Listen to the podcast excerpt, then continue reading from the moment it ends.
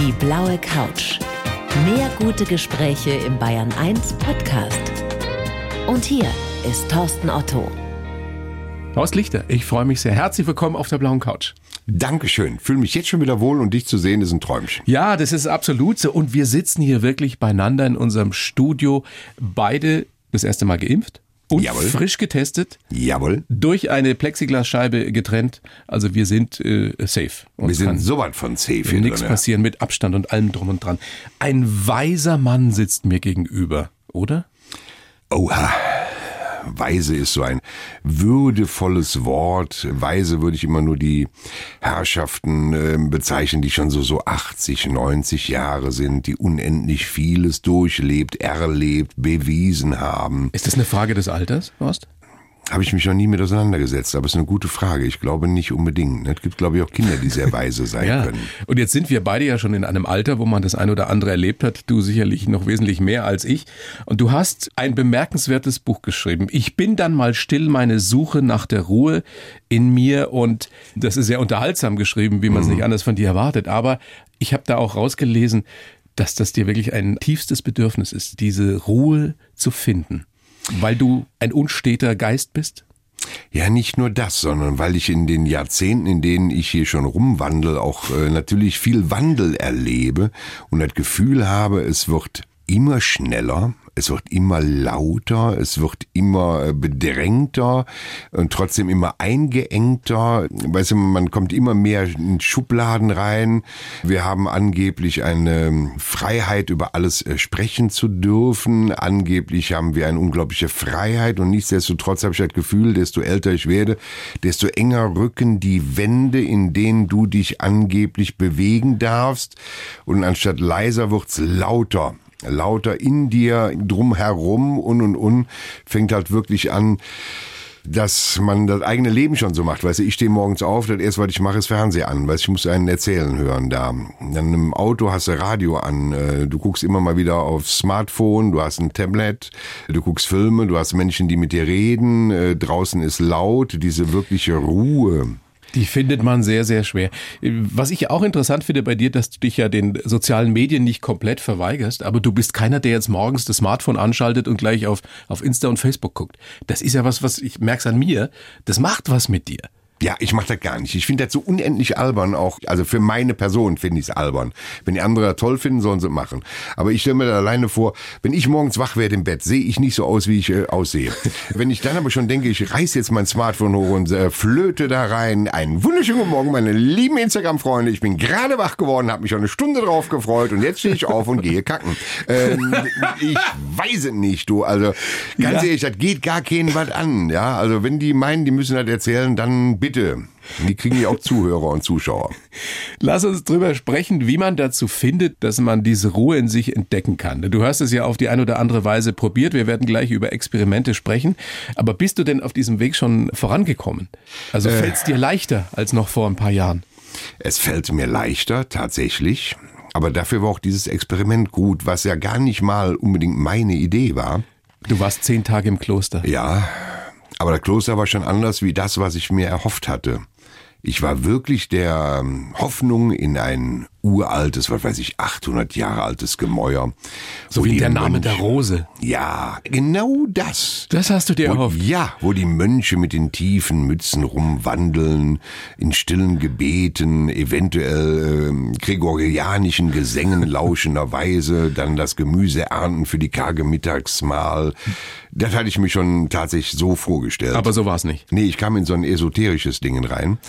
Ein Zen-Kloster. Ja, aber ist, ganz ehrlich, das ist für mich auch ein bisschen schwierig. Ich bin jetzt ein ganz einfacher Mensch. Ich habe nur Hauptschule besucht. Ich komme aus einem kleinen Dorf, wo Arbeiten die Meditation war. Und wenn du urplötzlich siehst, wie eine Dame, ja, barfuß über einen regennassen Rasen läuft, urplötzlich vorn überfällt und ich dieses Bedürfnis habe, ihr zu helfen, weil ich dachte, die wäre gestolpert. Nein, die streckt alle Viere von sich, ihre Freundin läuft mit der Klangschale um sie herum und sie entdeckt sich selbst. Das ist schwierig für mich. Ja. Jeder, jeder Jack ist anders, sagt mein Kölner. Ja, ja. Und die ersten drei Tage in dem Kloster habe ich so viele für mich sehr kuriose Dinge gesehen, die Menschen da machen, dass ich gar keine Zeit hatte, Ruhe in mir zu finden, sondern mich nur damit beschäftigt habe, was machen die da? und habe dadurch aber wieder mal an etwas gearbeitet, was wir alle einfordern, aber selten machen, Toleranz. Ich habe gelernt, diese Menschen zu tolerieren, weil es muss denen ja gut tun. Ah, die wollen zumindest, dass es ihnen gut tut ja. oder erwarten das. Ob es ihnen wirklich gut tut, weiß man ja auch nicht. Ja. Man kann ja nicht hinter die Stirn gucken. Nee. Aber wie hast du die Zeit dann genutzt, diese zehn Tage? Also hast du zehn Tage geschwiegen? Wirklich? Ja, tatsächlich. Und die ersten drei Tage waren Verwunderung. Dann kamen zwei, drei Tage, wo ich gemerkt habe, dass es unfassbar laut in meinem Kopf ist. Weil wenn du keine Einflüsse mehr kriegst, Tablet, Smartphone, Fernseh, Radio. Keiner redet? Keiner redet. Weil aber noch schlimmer war, keiner kommuniziert auch in Gestik oder Mimik mit dir. Die drehen sich ja weg. Und dann bist du auf einmal mit dir alleine. Und dann stellst du fest, dass du ja nie aufhörst zu denken. Und das ist am Anfang ziemlich unkoordiniert, weil dir alles quer durch die Birne schießt. Du hast nicht eine saubere Bahn, worüber du denkst, sondern. Was kam da alles bei dir? Ach, das war am Anfang wie auf einem Autobahnkreuz, wo von allen Richtungen irgendwas kam, was mir in den Kopf schoss und nichts fertig gedacht wurde. Und dann äh, wurde es tatsächlich ruhig. Und dann kamen aber Gedankengänge rein, äh, die nochmal das Leben durchzogen haben, aber auch äh, widerspiegelten, wie ist die Gesellschaft heute, was erlebe ich. Ich habe mich unendlich lange auseinandergesetzt mit dieser Volkskrankheit, Neid, Missgunst und Gier. Da reichen aber zehn Tage nicht aus. Nee, die reichen wirklich nicht aus, dafür bräuchtest du Jahre. Aber da habe ich viel drüber nachgedacht. Warum, was ist da passiert, was passiert mit den Menschen, warum ist das so? Dann halt über die Person, die du selber bist. Einer der heftigsten Fragen, die mir irgendwann mal in den Sinn kam, war wirklich, mag ich mich? Und? Zu welchem Schluss bist du gekommen? Ja, ist am Anfang gar nicht so einfach. Damit meine ich ja jetzt nicht die flapsige Antwort, die wir schon mal geben würden. Ja, ich würde gern aussehen wie George Clooney, Waschbrettbauch ja. und sensationell. Alle Mädels kriegen Speichelfluss, wenn du über die Straße läufst und du möchtest ein Konto haben wie Steve Jobs oder so hat. Sondern würdest du mit dir befreundet sein wollen, wenn du dich kennenlernen würdest? Wäre das dein bester Freund? Würdest du ihm alles sagen? Das ist eine super spannende Frage, weil so intensiv ja. denkt man da selten drüber nach. Ja. Oder zumindest auch ich nicht. Also bei mir war das sicherlich auch ein längerer Weg, mich wirklich gut leiden, lernen zu können. Mhm. Aber du hast auf mich immer den Eindruck gemacht, dass du eigentlich relativ in dir ruhst. Zumindest zufrieden bist mit dem, was du so hingekriegt zufrieden hast. Zufrieden war ich schon, oder bin ich schon sehr lange. Aber die Frage hatte ich mir vorher nie gestellt, weil die ist mir echt nicht eingefallen. Dafür brauchtest du die Ruhe. Mhm. Und dann, bevor ich die jetzt beantworte, ob ich mich mag oder nicht, fiel mir parallel eine zweite Frage ein. Was würdest du dir sagen, wenn du mit einer Zeitmaschine dich treffen könntest in der Vergangenheit mit 16? Was würdest du dem sagen? Würdest du dem Tipps geben? Ja, ich Würdest hätte, du ihn warnen? Ich hätte einen, einen super Tipp für mich. Ich hätte den Tipp, trau dich einfach. Mach dir nicht so viel Gedanken. Mach dir nicht so einen Kopf. Ja, dann wärst du, glaube ich, genau auf dem Weg, wo ich bin, weil ich würde mir sagen, das wird hart, aber alles wird gut. Mhm. Weil ich mag mich. Ich mag mich heute. Das ist die Erkenntnis aus diesen zehn Tagen im Kloster. Ja, ich, ich mag mich und ich würde mit mir gerne befreundet sein, wenn ich mich selber kennenlernen würde, weil ich weiß, da ist die nötige Empathie, da ist die nötige Feinfühligkeit und da ich ja immer noch das gebe, was meine Eltern mir mal mit auf den Weg gegeben haben, weil ich damals nicht verstanden habe. Die haben mir immer gesagt, sei höflich, sei freundlich und sei respektvoll. So, und das sind drei Dinge, die hat man mal schnell gesagt. Aber wie oft erlebst du das täglich? Und genau das gebe ich, das schenke ich. Das schenke ich jedem Menschen, egal wo ich bin. Ich bin immer höflich, bin immer freundlich und ich bin sehr respektvoll. Aber das war auch nicht immer so. Nein, in jungen Jahren also bist weiß, du ein Egomane. Phasen gab, ja. wo du jetzt nicht unbedingt äh, der angenehmste Zeitgenosse gewesen sein musst. Weil ich kenne dich ja passiert. nur höflich, freundlich, respektvoll. Ja, ja, da passiert automatisch, weil ähm, in so einem Leben von einem Menschen, was ein, ein Kind ist, äh, das hat mir übrigens dieser Zen-Meister, den ich ja kennengelernt habe, mit den schönsten Füßen der Welt, ja, der rannte ja nur barfuß rum und ich habe das Gefühl, also die Füße, die Aber war das ein, das war kein Mönch, oder doch? Nee, nee, nee, nee, der hat wahrscheinlich irgendwo Zen-Klöster besucht und hat das Zen-Sein äh, studiert, keine Ahnung. Aber ähm, mit dem habe ich ja relativ zügig gebrochen, nachdem der eine Stunde in einem Monolog, weil wir durften ja nichts sagen, dir erklärt hat in einer Stimmlage, die echt schwierig war, dass wir jetzt sitzen lernen. Ja, du kannst sitzen. Noch nicht, aber bald. Irgendwann wirst du sitzen können, aber das musst du lernen. Aber nicht lernen, sondern irgendwann, wenn du es kannst, ist ja jetzt, hier und heute, dann wirst du sitzen können. Das war genau Alter, deins. Das ist genau meins, ja. Am nächsten Tag haben wir dann gehen gelernt. Auch schön, ja, da habe ich mir aber schon ausgeklingt. Aber was hast du Ähm. denn gemacht in diesen Stunden der Zen-Meditation? Wie hast du es ausgehalten? Ich war ja nur am Anfang dabei, so. bis irgendeine Dame sich erdreistete, ihn zu fragen, weil das war auch ganz spannend. Das war der Moment, wo ich mit ihm gebrochen habe für mich. Eine Dame meldete sich auf einmal zu Wort und sagte, also sie hätte auch schon viel von ihm gesehen äh, auf YouTube und ähnliches und hätte aber immer ein Problem, ihr würden beide Beine einschlafen, wenn sie so sitzt, wie er sitzen möchte. Was sie denn dagegen machen soll. Und da meinte er nur, missachte deine Beine. Deine Beine sind jetzt nicht wichtig. Du musst sitzen, sei bei dir. Die Beine sind nur die Beine, aber du bist du. Du wärst auch nicht schlecht als Zen-Meister. Ja, mein Gott im Himmel. Und da habe ich mir gedacht, also vielleicht sollte er sagen, dass ein Nerv eingeklemmt ist. Wie wie sind wir jetzt auf den gekommen? Achso, du wolltest erzählen, was der dir zu Kindern erzählt hat. Ja, genau. Weil er meinte dann, durch dieses im Jetzt und Hier sein, war seine These, dass der Mensch, wenn er 80 Jahre alt wird, maximal zwei Monate bei sich im Hier und Jetzt ist. Und das ist Blödsinn. Das ist kompletter Blödsinn. Warum? Ein Kind ist von Geburt an erstmal egoistisch. Das weint, wenn es Liebe möchte, wenn es Hunger hat, wenn ihm was weh tut. Denk mal zurück, wo du Kind warst. Und du bist immer bei dir. Jetzt. Du hast jetzt Schmerzen, du willst jetzt Weihnachten haben, du willst jetzt Ferien haben, du hast jetzt Probleme. Du bist immer jetzt. Deswegen ist auch für ein Kind die Zeit so lang. Dann kommt irgendwann ein Alter, wo wir nur noch reden über, was wir erlebt haben. Weißt du noch früher? Ach, und in Zukunft mache ich und ich freue mich so auf Urlaub und ich freue mich auf Wochenende. Ja. Da bist du selten im Hier. Aber der Mensch ist schon voll, also mir kann keiner sagen, dass du beim Akt der Liebe nicht bei dir bist. Da denkst du nicht drüber nach, wie es früher mal war oder morgen. Naja, es kommt auf den Akt der Liebe an. Ja, hast du auch wieder recht. Es gibt auch Ja. da, wie sonst im Leben, gute und schlechte Momente. Das mag sein, aber ich kenne keinen Mann, der sagt, hoffentlich ist es bald vorbei. ne? ja. Oder, Sehr schön. ja, ne? Oder mit Susi war schöner. Ja, ne? Nee, das sagst du dann, oh, das, ist- das ist schwierig. Ne? Also zumindest aussprechen würde man es nie. Nee. Aber nochmal, diese zehn Tage, Ja. die du ja mit sehr gemischten Gefühlen da erlebt hast, wie hast du davon dann doch profitiert oder was hast du daraus gelernt? Was ist dein Fazit?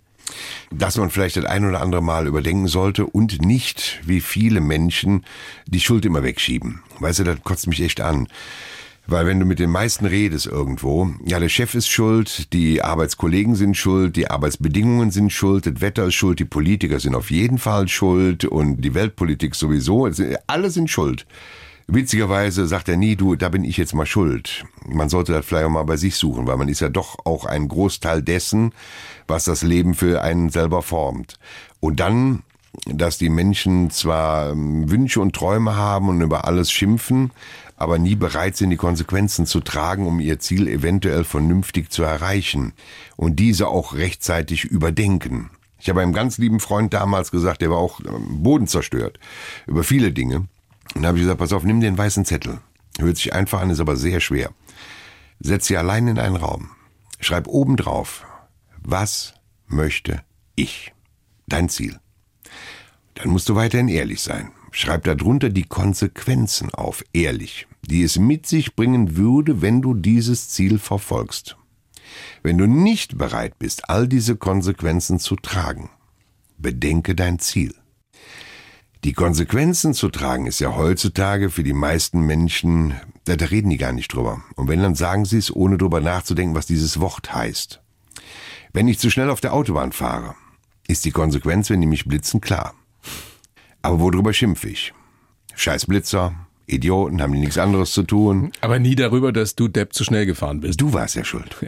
Acht auf deinen Tacho. Ja? Es gibt, Horst, in deinem Buch ein spannendes Kapitel, weil wir dieses Ich mag dich Thema schon angesprochen haben. Das heißt auch so, und du schreibst da, es funktioniert nur, wenn Stille einkehrt. Dass man das erkennt, dass man sich mag oder dass man sich überhaupt mag. Wenn es laut ist, kann man sich nicht mögen oder du magst dich nicht, wenn es zu laut ist? Du bist zu abgelenkt. Ähm, das ist, ähm, wenn zu viele Einflüsse kommen, reagierst du auf alle Einflüsse. Egal was ist. Wenn dir wahnsinnig heiß ist, dann beschäftigst du dich auch damit, dass es so wahnsinnig heiß ist. Du schwitzt, alles ist, ist dir zu kalt. Ist es zu laut? Reden drei Mann gleichzeitig mit dir, läuft noch parallel Musik. Gehst du, weißt du, wir machen ja alle immer mehrere Dinge gleichzeitig. Es ist selten, dass wir etwas machen, wie jetzt wir beide. Wir sitzen uns gegenüber. Und hören uns zu? Ja.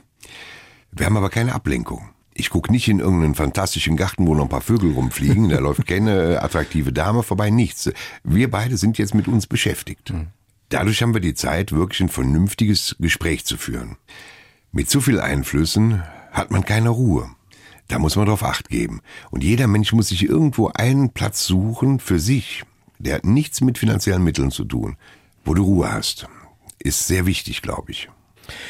Ich glaube auch, dass man, und das ist ja, also für mich zumindest auch eine Frage des zunehmenden Alters, dieses ewige Streben nach Anerkennung und nach Wahrnehmung ist ja auch etwas, was einen davon abhält, sich letztendlich wirklich zu mögen. Weil man sich ja immer abhängig macht von der Anerkennung der anderen. Wie weit bist du denn auf diesem Weg, dich davon unabhängiger zu machen? Äh, jetzt werden mir natürlich äh, 99 Prozent der Menschen nicht glauben, weil die sagen, klar, wer im Fernsehen rumhüpft, wer Ja. so präsent ist, der muss auch irgendwo jemand sein, weißt du, das ist ja ein Clown, der, der muss sich ja präsentieren, der braucht das, der braucht den Applaus und und und. Dazu kann ich nur eins sagen. Wenn die Zeit vorbei ist, ist gut. Das habe ich in vielen Dingen schon gesagt. Das habe ich schon gesagt vor über 10 oder 15 Jahren. Wenn heute am Tag der Sender anrufen würde, würde sagen, Herr Lichter, wissen Sie, also ZDF und Sie, also geht nicht mehr. Die ne? große Zeit der Kochshows Ja. damals. Wenn die sagen würden, Bühne, Horst, ich will keiner mehr sehen. Wenn alles vorbei wäre, wäre ich mit Sicherheit keiner, der rumjammert und sagt, ja, die Sender, jetzt werde ich gegen Junge ausgetauscht oder ah, das Publikum hat keine Ahnung. Nein, ich würde dann eher zurückblicken und sagen, das war aber eine geile Zeit. Gott, was habe ich einen Spaß gehabt, was habe ich alles erleben dürfen. Da bist Weil- du dir ganz sicher. Ja, ganz sicher, weil umge ja, ich komme ja aus einer anderen Ecke. Ich bin ja keiner aus der Generation, die gesagt haben, ich will ins Fernsehen, ich will berühmt werden. äh, Hat sich bei dir alles so ergeben durch Zufall. Das war eigentlich. durch Zufall. Ich komme ja aus einer ganz anderen Ecke. Ich komme aus dem Dorf, wo jeder ein bisschen aufeinander aufgepasst hat, wo einer gesehen hat, wenn du hingefallen bist und kam dir helfen, wo wir noch gesammelt haben, wenn ein Fest war. Ich sehne mich auch, ohne dass ich sage, ich schmeiß jetzt alles hin. Ich sehne mich auch jetzt schon nach der Zeit, wo ich ernsthaft vor meinem Häuschen sitze auf der Bank, der Hund spielt, die Enkel kommen und alles ist gut. so wie in ein Haus am Meer von Peter Ja, Fox. ich finde dieses Lied so Haus am See, fantastisch. Haus am, ich finde das so fantastisch. Als ich das erste Mal gehört habe, habe ich mir direkt danach nochmal geguckt, wo, wo kriege ich das nochmal zu hören. Weil wenn man ihm richtig zuhört, besingt er genau das. Der besingt nachher dieses Ende. Ich, ich bin dann nicht traurig. Ich möchte, ähm, klar, als junger Mensch hat man viele Vorteile. Körperlich, vielleicht auch geistig, an Möglichkeiten, alles drum und dran, gar keine Frage. Aber im Alter, dieses Reiferwerden im Kopf, dieses nicht mehr müssen, ist auch eine wunderbare Sache. Es ist ja schon spannend, wenn man sich deine Biografie äh, genauer anschaut und wir haben ja schon ein paar Mal ausführlich gesprochen und wenn man jetzt so die letzten paar Jahre nochmal wieder Revue passieren lässt, wie wahnsinnig erfolgreich du jetzt mit Bares Ferraris warst in den letzten Jahren. Und soweit ich richtig informiert bin, war das ja am Anfang eine Geschichte, die kein Sender wollte. Das ZDF hat Ja. dann gesagt, nehmen wir. Sonntagvormittag wurde das Ja. am Anfang gesendet. Naja, auf einem Sendeplatz, wo vorher zwei Prozent waren. Aber ich meine, heute preisgekrönt, Fernsehpreis, Ja. äh, was Goldene Kamera, goldene alles. Kamera, alles abgeräumt. Hast du irgendeine Ahnung gehabt, dass das so erfolgreich werden würde? Nein, null. Also da müsste ich lügen. Das wäre Blödsinn. Also das konnte A keiner ahnen. Ich wollte es nur unbedingt machen. Warum? Weil da sind all die Dinge drin, die ich mag, außer Kochen. Das fehlte vielleicht. Aber das wäre jetzt auch Blödsinn, da noch an der Theke zu kochen. Aber da, ähm, war meine Hauptleidenschaft ist da drinne. Menschen. Ja. Ich liebe Menschen. Ganz ehrlich, egal wie böse sie sind, aber ich liebe Menschen, die Geschichten. Aber nicht alle. Ich- Nicht alle. Nee, es gibt ein paar, wo ich Horst, sagen würde, die haben kein ja. Recht in der Gesellschaft. Ja, Ja? braucht man nicht. Das sehe ich auch äh, knallhart. Da habe ich auch eine ganz feste Meinung, ob die jetzt populär ist oder nicht populär ist, aber naja.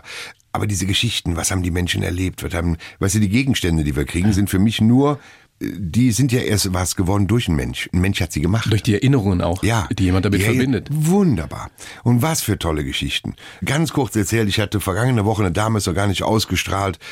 Die kam an und hast gedacht, oh Gott, oh Gott, ne? nett, hübsch, ja, 79 Jahre alt sah sie nicht nach aus, aber da hast du gedacht, naja, also das wird eine ruhige Nummer, da ist nichts Aufregendes. Dann fragst du, was hast du beruflich gemacht? Ja, Chefsekretärin. Ja, ja, schön, ja. Ja, wollte ich immer werden. Von Kleinkind an fand ich in den Filmen immer die Chefsekretärin am wichtigsten. Wollte nicht Chef werden, aber Chefsekretärin, das wollte ich werden. Bin ich geworden.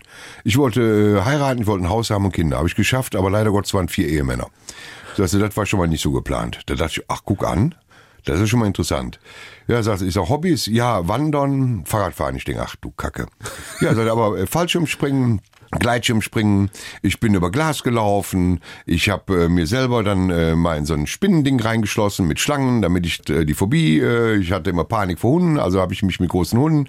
Ich denke, Mann Gott, wie, wie tough ist denn die Lady? Wie alt war die denn und wie alt ist die? 79. Wow. So, und, und jetzt verkaufte sie alten Schmuck, weil sie will unbedingt nach Japan, weil sie will mal alles essen, mal alles erleben in Japan. Ja, leck mir mal, wie geil ist das Aber denn? ist das großartig, wenn du in dem Alter so neugierig und so Ja. lebensfroh bist? Ja, Ich meine, es gibt fantastisch. doch nichts Besseres als Menschen und ihre Geschichten. Ja. Da sind wir uns ja einig. So, und die waren halt bei Bares Ferraris, weißt du, und dann die Ehrlichkeit. Weil jeder hat irgendwas zu Hause. Der eine träumt davon und das ist ja immer so, so ein abgeschlossenes Ding. Mal ein Krimi, mal eine Komödie, mal eine Tragödie. Aber das ist echt. Und das, gefiel mir so. Wie viel Trödel hast du eigentlich zu Hause? Also ich weiß, das Oldtimer sammelst du. Ja, also, Aber ansonsten ist das jetzt mehr geworden in den letzten Nein, Jahren? nein, nein, weniger. Ähm, Ich konnte immer schon gut abgeben. Und ich habe immer so eine innere Waage. Sobald irgendetwas Ballast wird, muss weg. Was heißt Ballast? Also so, woran merkst du das? Äh, ein schönes Beispiel kann man ruhig sagen. Ich hatte irgendwann mal 36 Motorräder da stehen. Äh, alle, alle Kinderträume dieser Welt habe ich mir zusammengesammelt und gekauft. Aber dann fing es an, insofern Ballast zu werden. Dann wollte ich fahren.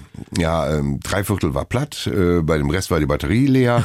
Äh, da waren die äh, Vergaser verharzt, weil ich ja noch zu wenig zu Hause war. Das heißt, im Prinzip habe ich an dem Tag, den ich frei hatte, nur geschraubt, gebastelt, gemacht, getan. Kam bist nicht aber nie Fahren. gefahren. Nein, ich bin nie gefahren. So.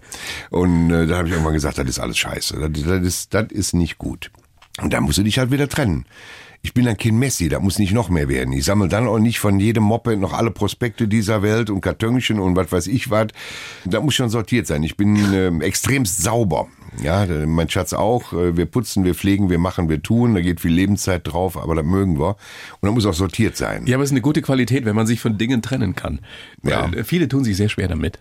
Ja, stimmt. Da wird's dann immer mehr und, und äh, bei Klamotten ist ja auch so ein Ding. Ja, ganz grauenhaft. Also was Liegt heißt dann alles im? Schrank über Jahre Ja. und, und keiner zieht's an. ich sag mal so, jedem Tierchen sein Pläsierchen, deswegen darf man da nicht drüber urteilen, aber in dem Moment, wo das umschlägt und wird eher zu einer seelischen und körperlichen Belastung, dann schadet es dir ja. Na klar. Solange es dich ja glücklich macht, kannst von mir aus noch von drei Generationen vorher die Klamotten sammeln. Ja, noch so eine Binsenweisheit über Besitz, ja. Besitz kann äh, sehr belastend sein. Und Ja. wenn du mit wirklich reichen Leuten dich mal unterhältst, dann merkst du oft, dass die meistens das gar nicht genießen, ja, weil es sie nur belastet und weil sie Ja. Angst haben, dass es wegkommt und was weiß ich was. Ja, das ist ein interessantes Thema. Darüber habe ich mal mit einem Freund gesprochen, äh, weil irgendwann bekommt man ja mal Verlustängste. Ja, und, und viele gerade in der heutigen Zeit, wo die sagen, ah, der Euro, alles geht fliegen, alles geht fliegen, ah, ist nichts mehr was wert, ja, und oh mein Gott. Wer ist denn am lautesten? Die, die was haben. Wenn du jetzt normaler Arbeitnehmer bist und du kommst von Monat auf Monat immer nur klar, dann ist dir eigentlich so unendlich egal, ob der Euro morgen nichts mehr wert ist, weil du kriegst dann Bananen oder was auch immer. Wir verquatschen uns total, aber das macht überhaupt nichts. Nein, es ist äh, super, weil es mit dir einfach so einen Spaß macht. Weil du sagst, äh, Leute, die was haben. Ich meine, du hattest ja lange nichts. Du Ja. warst Fabrikarbeiter, hast äh, als Bergmann gearbeitet, als, als angestellter Jungkoch damals. Hat dich das in irgendeiner Weise verändert, dass du heute wohlhabend bist? Es hat mich unendlich äh, demütig und dankbar gemacht. Ich sitze sehr oft mit meinem Schatz da und das ist jetzt nicht einfach so erzählt, weil wir hier in der Öffentlichkeit sind, wo wir sagen, weißt du noch, wir waren sehr glücklich, wir haben viel gelacht, auch in der Zeit, wo ich eine Million Euro Verpflichtungen hatte. Deswegen haben wir nicht in der Ecke Als du gesessen. dein Restaurant aufgemacht hast, ja, ja. die Oldie Ja, und immer investiert, dann kriegst du Auflagen und dieses, jenes, das und Brandmeldeanlage, 140.000 Euro, da muss ja alles irgendwo her. Wir haben trotzdem Freunde gehabt, wir haben viel gelacht und, und gemacht. Wir haben rund um die Uhr gearbeitet, wir sitzen heute oft da, wenn wir abends um halb zehn todmüde sind, ja, gebe ich ja zu, äh, wo mein Schatz sagt, du, jetzt stell mal vor, früher im Lokal, da ging jetzt jetzt die Post ab. Da warst du bis nachts drei Uhr und um neun Uhr hast du wieder in der Küche gestanden. Wir haben das eigentlich geschafft wir haben es halt geschafft. Man ist sich sehr bewusst drüber, was wir haben dürfen. Wenn du jetzt bei uns zu Hause reinkämest, würdest du es merken alleine daran, weil alles sehr gepflegt ist. Wenn wir uns ein Sofa gekauft haben, dann haben wir darauf gelegen, wir haben darauf geschlafen, wir haben alles gemacht wie andere auch. Aber wir haben es aber auch so gepflegt, dass er nach zehn Jahren noch fast neuwertig ist. Weil du eben aus einer Zeit und aus einem Milieu kamst, wo du wusstest, was es bedeutet, was der Wert der Dinge auch ist. Ja. Weil Ja. du nicht mit dem goldenen Löffel im Mund geboren wurdest. Richtig. Ein Beispiel zum Beispiel, wie oft hört man heute auch, dass jemand sagt, du, mein Auto, ich muss unbedingt ein neues Auto haben, ist sechs Jahre alt. Ich habe Autos, die sind 60 Jahre alt, die sehen aus wie neu. Man kann auch pflegen und reparieren. Wenn man es kann und möchte. Ja. Horst, ich habe einen Lebenslauf für dich geschrieben, wie das stets Usus in dieser kleinen Show ist. Ich würde dich bitten, den, wenn ich ihn dir denn gebe, Mhm. da ist er, über die Plexiglasscheibe hinweg. Du kennst ihn nicht. Du liest Nee, ihn bitte so vor und sagst mir dann danach, was du davon hältst. Bitte schön. Ja. Ich heiße Horst Lichter und bin Geschichtenerzähler und Männchensammler. Für meinen Erfolg als Trödelonkel musste ich kämpfen. Heute sind wir Quotenkönige. Früher war ich Fabrikarbeiter, Koch und hatte lange ein Restaurant. Beim Fernsehen bin ich dann zufällig gelandet. Ich liebe meinen Job, aber ich habe mich oft auch verloren. Ich musste erst lernen, Nein zu sagen und habe im Dauerstress auch andere verletzt. Vom Dalai Lama oder Dalai Lichter bin ich immer noch weit entfernt. Aber ich bin auf dem Weg. Mit zunehmendem Alter kann ich mich auch immer besser selbst leiden. Ich bin überzeugt, wer nichts ausprobiert und mit geschlossenen Augen durchs Leben geht, der wird doch nichts finden. Was sagst du? Kannst du so unterschreiben? Steht Quatsch drin? Das kann ich tatsächlich genauso unterschreiben. Weißt du, worüber ich jetzt dankbar bin? Du bist ein Gesprächspartner, der sich vorher nicht nur vorbereitet hat, sondern auch interessiert. Na klar. Das ist selten heutzutage. Aber sonst könnte ich das auch nicht machen. Über all die Jahre. Tag ein. Ja, Ja. aber ich kann auch nicht anders, weißt du, wie Ja. du sagst. Menschen, finde ich, äh, sind das Spannendste, was es gibt. Gut, dann können wir damit arbeiten und fang doch mal gleich vorne an, Horst. Du bist geboren am 15. Januar 62 in Nettersheim in der Eifel. Nee, stopp. Nettes Heim. Nettes. Oh. Das ist so ein Wunder. Äh, Entschuldigung, das äh, Steht nicht falsch. an dir. Ja, Ja. steht falsch überall. Nettesheim. Ja, Nettersheim in der Eifel wollte mich schon mal zum Ehrenbürger machen. Ja, ich aber sag, mit denen Kinder, hast du gar nichts zu tun. Guck doch mal bei euch in den Akten nach. Ich bin da nie geboren, ja. Also Ähm, Nettesheim halt. Genau. fest. Nettesheim, in der ist bei. Rommerskirchen. Das bedeutet aber, Horst, dass du nächstes Jahr 60 wirst. Jawohl. Und? Ja, auf der einen Seite freue ich mich wahnsinnig drauf. Ich bin sehr demütig, weil damit bin ich schon mal drei Jahre älter als mein Papa geworden. Wenn ich dann, also bis dahin, ich bin ja jetzt schon älter. Und ich würde gerne, wenn es denn geht, auch groß feiern. Sei froh, dass du nicht dieses Jahr 60 wirst. Ja. Ja, gut, dann hätten wir klein gefeiert. Zwei Mann. Weil witzigerweise wird ja im Januar mein Schatz dann 50 und ich 60. Und dann ist gibt's ein großes Fest. Wäre schon toll für ein Hoffentlich, großes Fest. dass alles möglich ist. Ich meine, du hast es angesprochen, du bist sehr dankbar, dass du 60 wirst nächstes Jahr dann, weil es hätte ja schon sehr früh zu Ende sein können. Ja. Als junger Mann, Herzinfarkt, zwei Gehirnschläge, Bluthochdruck. Also Mhm. du, du warst ein Wrack im Endeffekt. Ja, War das dem, dem Stress geschuldet in der Arbeit, dem Leben als Bergmann und gleichzeitig auf dem, was nicht, auf dem Schrottplatz, Schrottplatz, ja, Schrottplatz gearbeitet? Oder war das Veranlagung? Weißt du das heute? Also die Ärzte haben es mir so erklärt. Durch psychischen und physischen Stress kommt man in die Situation, dass du halt diesen urplötzlichen Bluthochdruck bekommst. Das ist halt alles nicht gesund. Und normalerweise bekommst du einen Gehirnschlag, weil du hast durch ein Blutgerinnsel oder es platzt eine Ader. Und bei mir kann man es so erklären, ich erkläre das immer gerne mechanisch, weil ich Autos und Motorräder mag. Wenn du mit zu viel Druck einer Pumpe in die Rohre reinbläst und dann kommt irgendwann nicht mehr genug Saft hinterher, sprich Blut, ziehst du ein Vakuum und somit geht die Schlagader zu, Blutversorgung stoppt und dann bekommst du einen Gehirnschlag. Herzinfarkt kann psychisch und physisch sein. Bei mir war wahrscheinlich auch beides. Weil du Äh. einfach so ein, ich meine das jetzt wirklich positiv, so ein unglaublich sensibler Mensch bist auch, oder? Der sehr, sehr viel an sich ranlässt, der sehr empathisch ist, das haben wir ja auch schon besprochen. Und du empfindest manche Dinge einfach intensiver als andere. Ja, mich hat immer schon alles aufgefressen. Vielleicht bin ich deswegen aber auch so harmoniesüchtig. Auf der einen Seite habe ich als Kind schon mitbekommen, was meine Eltern für ein sehr schweres Leben hatten. Ja, die Großeltern zu pflegen, die beide krank waren, äh, tablettenkrank, alkoholkrank. Das ist nicht einfach für ein junges Ehepaar, die selbst ein kleines Kind haben, die zu pflegen. Weil das ist nicht einfach. Gleichzeitig wohnte der Onkel oben drüber mit seinen Kindern und der war nicht unbedingt nett und der hat dem Alkohol auch sehr zugetan.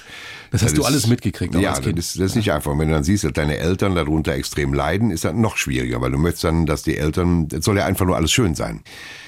Dann äh, ändert sich das Leben irgendwann. Dann hatte mein Vater den ersten Herzinfarkt. Äh, dann kriegst du mit, was das für deine Mutter heißt, was das wieder für ein Leid ist und wie sich das Umfeld verhält. Dann heiratest du, dann verlierst du das erste Kind, dann wirst du das erste Mal im Leben ernsthaft Du hast wach. sehr, sehr jung geheiratet. Ja, mit 19. Auch das war, wir haben uns sehr lieb gehabt. Wir haben Liebe und Hormone oder Liebhaben vielleicht verwechselt. äh, alles im Dorf ringsrum. Irgendwann heiratete man mit 19, 20, 21, das war relativ normal.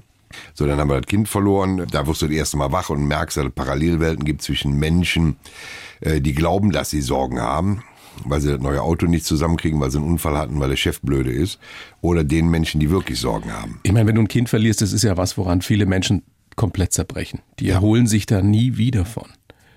Es, wie, wie habt ihr da, wie hast du das hingekriegt? Ich war in vielen Dingen abgelenkt. Ich habe erstmal wieder dafür versucht zu sorgen. Ich habe ganz wenig nur das Leiden bei mir zugelassen, weil ich habe mich gekümmert um meine Frau und um alle anderen. Weil einer muss ja wach bleiben. Wenn jetzt alle verfallen und nur noch weinen, da passiert ja nichts mehr. Wird ja nur alles schlimmer. Also muss ja einer stark bleiben. Einer muss ja aufpassen. Also habe ich die Rolle übernommen und habe das verteilt über den Rest meines Lebens, weiß aber nicht, ob ich es ernsthaft fertig verarbeitet habe. Wie viele verschiedene Jobs hattest du damals? Hast du, warst du da schon Koch? Ja, klar, warst du Koch. Ja, ja, klar. Äh, Bergmann, ja, also. Koch ist schon erledigt, dann war ich Bergmann und ähm, dann hat man halt sehr viel äh, gearbeitet, auch nebenbei, das war ja früher üblich. Äh, so bin ich halt erzogen worden. Wenn du was haben möchtest, wenn du irgendwo hin möchtest, musst du was tun, entweder mit dem Kopf oder mit der Hände. Und ich habe lieber mit der Hände gearbeitet als mit dem Kopf. Also Bergmann und nebenbei. Woher hast du eigentlich deine große Klappe?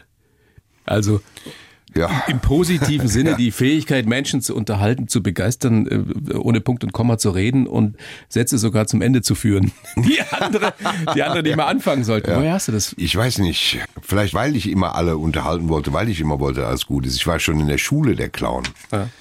Und das fand ich interessant. Das äh, ist mir auch erst, ach, bestimmt 30 Jahr- Jahre später bewusst geworden, warum ich der Clown war. Weil? In der Schulklasse zeichnet sich schon die Gesellschaft ab. Da gibt's nämlich die Schönen und Starken. Die sind eine Truppe, die sind immer zusammen.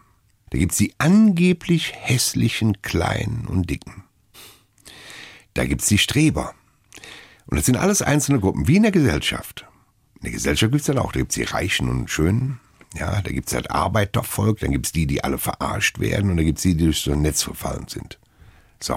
Aber es gibt nur einen, der ständig überall sein darf und überall willkommen ist. Das ist der Clown.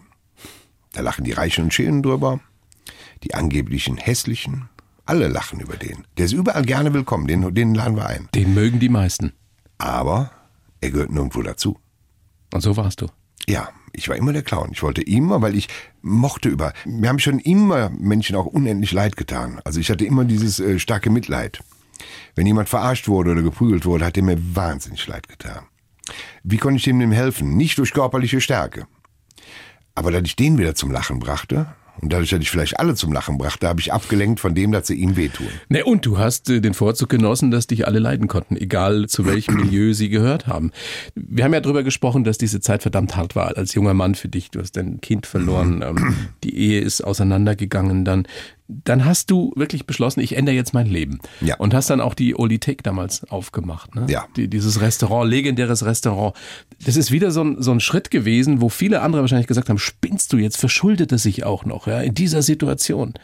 Wieso warst du sicher, dass das rettet mich? Die Idee kam mir am Reha-Zentrum und ich wusste Als du auf so einmal, krank warst, ja, ja, ich wusste auf einmal genau, was ich möchte. Nicht, was ich will, was ich möchte. Und habe mir Gedanken gemacht, was sind die Konsequenzen. Und ich habe gesagt, wenn ich das nicht zumindest probiere, sterbe ich. Ich wollte ja ein Lokal haben, wo die Menschen hinkommen, wo man dich fragt, wie es dir geht und das so meint. Wo alles drin ist, was ich liebe. Alte Autos, Motorräder, Kitsch, Kunst, Trödel. Wo lecker riecht, wo nicht ein Koch sich selber beweihräuchert, weil er den Teller sensationell bemalt, sondern weil er lecker ist, was da drauf ist. Ich wollte mir meine eigene kleine Welt da schaffen. So Das wie früher bei Mama getan, und Papa, ja. Und äh, ich hatte ja kein Geld, ich hatte ja eigentlich nur Schulden. Davon mal abgesehen, ich hatte ein Haus gebaut, äh, wir hatten ein Kind verloren, wir hatten jetzt gerade ein neues Kind und, und alles war irgendwie schwierig. Ich wog 98 Kilo durch die Medikamente, die linke Seite kam nicht mit, aber ich wollte das so gerne machen. Ich habe gesagt, ich mach's. Und ich habe mehr gearbeitet wie je zuvor, aber das war im Prinzip, ohne es zu wissen, meine Therapie. Weil alles, was ich dann gemacht habe, ob ich angefangen habe, den Betonboden zu gießen, ob ich angefangen habe, Kabel, zu- es hat mir Freude gemacht. Es war für mich, ja, und äh, urplötzlich kamen auch Menschen von überall und haben mir geholfen, ohne was haben zu wollen. Oder haben mir altes Baumaterial geschenkt. Ich hatte keine Kohle für was zu kaufen. Aber auf einmal war ich im Jetzt, ich war bei mir, ich war, war wunderbar. Das ist genau der Unterschied. Wenn du weißt, etwas ist für dich, tust es wirklich für dich, dann hilft's dir auch im Ja. besten Falle. Ja. Ich habe ja danach immer mehr gearbeitet. Immer wenn ich mir vorgenommen habe, ich tue weniger, wurde es wieder mehr. ähm, aber ich mache ja, Ja, weil du auch nicht Nein sagen kannst. ja, das ist das größte Problem bei mir. Ja, weil du letztendlich immer noch gemocht werden willst von allen. Das kann ist auch, dieser ja. Clown in dir, ja? Ja. Dieser kleine Junge, der, der nach Anerkennung strebt. Der geht nie raus. Nee, der, den kriege ich nicht weg. Da Prost. trinken wir drauf. Ja, Prost. der Haben wir was gemeinsam. Die Oldie Take war ja auch äh, maßgeblich daran beteiligt, dass deine Fernsehkarriere überhaupt gestartet ist, oder? Der erste Ja. Pilot für eine Kochshow ist ja auch in der Oldie Ja, genau. gedreht worden damals. Ja. Ein Name, den ich nie vergessen werde, Olaf Lübcke. Olaf Lübcke rief irgend- irgendwann klingelt im Telefon im Laden. Ich hatte immer einen Tag, wo ich nur umgebaut habe und weiter repariert habe. Und da klingelt Telefon, war Olaf Lübcke dran, sagte, hallo, ich bin Olaf, ich war ein paar Mal bei dir essen, du weißt jetzt nicht, wer ich bin, ich arbeite beim WDR, äh, bin der Redakteur und ich habe mir gedacht, ich mache mit dir eine Kochsendung. Und da habe ich gesagt, nee, ist klar, logisch, das wird irgendein Kumpel sein, der mich verarscht, weil ich war so weit weg von einem Fernsehkoch, wie ich heute bin äh, von Reinhold Messmer. Ja, das, das ist Quatsch, das geht Oder nicht. von einer Ballettshow. Oder von einer Ballettshow, ja. Warum? Guck mal, wer war damals im Fernsehen? Die waren edel. Die haben gesagt, einen wunderschönen guten Tag, meine Damen und Herren, heute zelebrieren wir, ja. Und die hatten tollste Geschirr, die hatten, also das hatte ich alles. Ich hatte einen alten Kohleofen, der mit Briketts brannte. Ich hatte nur alte Kaffeekannen und, und uralte gebrauchte Pfannen und ich konnte kein vernünftiges Deutsch, kann ich heute noch nicht. Und ich konnte lecker, mehr nicht. Ja, und dann haben wir da die ersten Sendungen gemacht und die wurden ausgestrahlt und die Menschen haben gesagt, was ist das für ein Irrer? Wie ist der denn drauf? Ja, aber die haben sofort gemerkt, ja, die Menschen, der, der ist so, wie er ist, der verstellt sich nicht.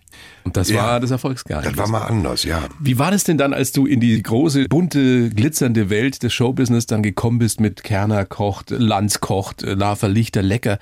Du warst ja in, weiß nicht, wie vielen Kochshows. Ja. Wie lange hast du da gefremdelt? Das war ja für dich eine komplett andere Welt, oder?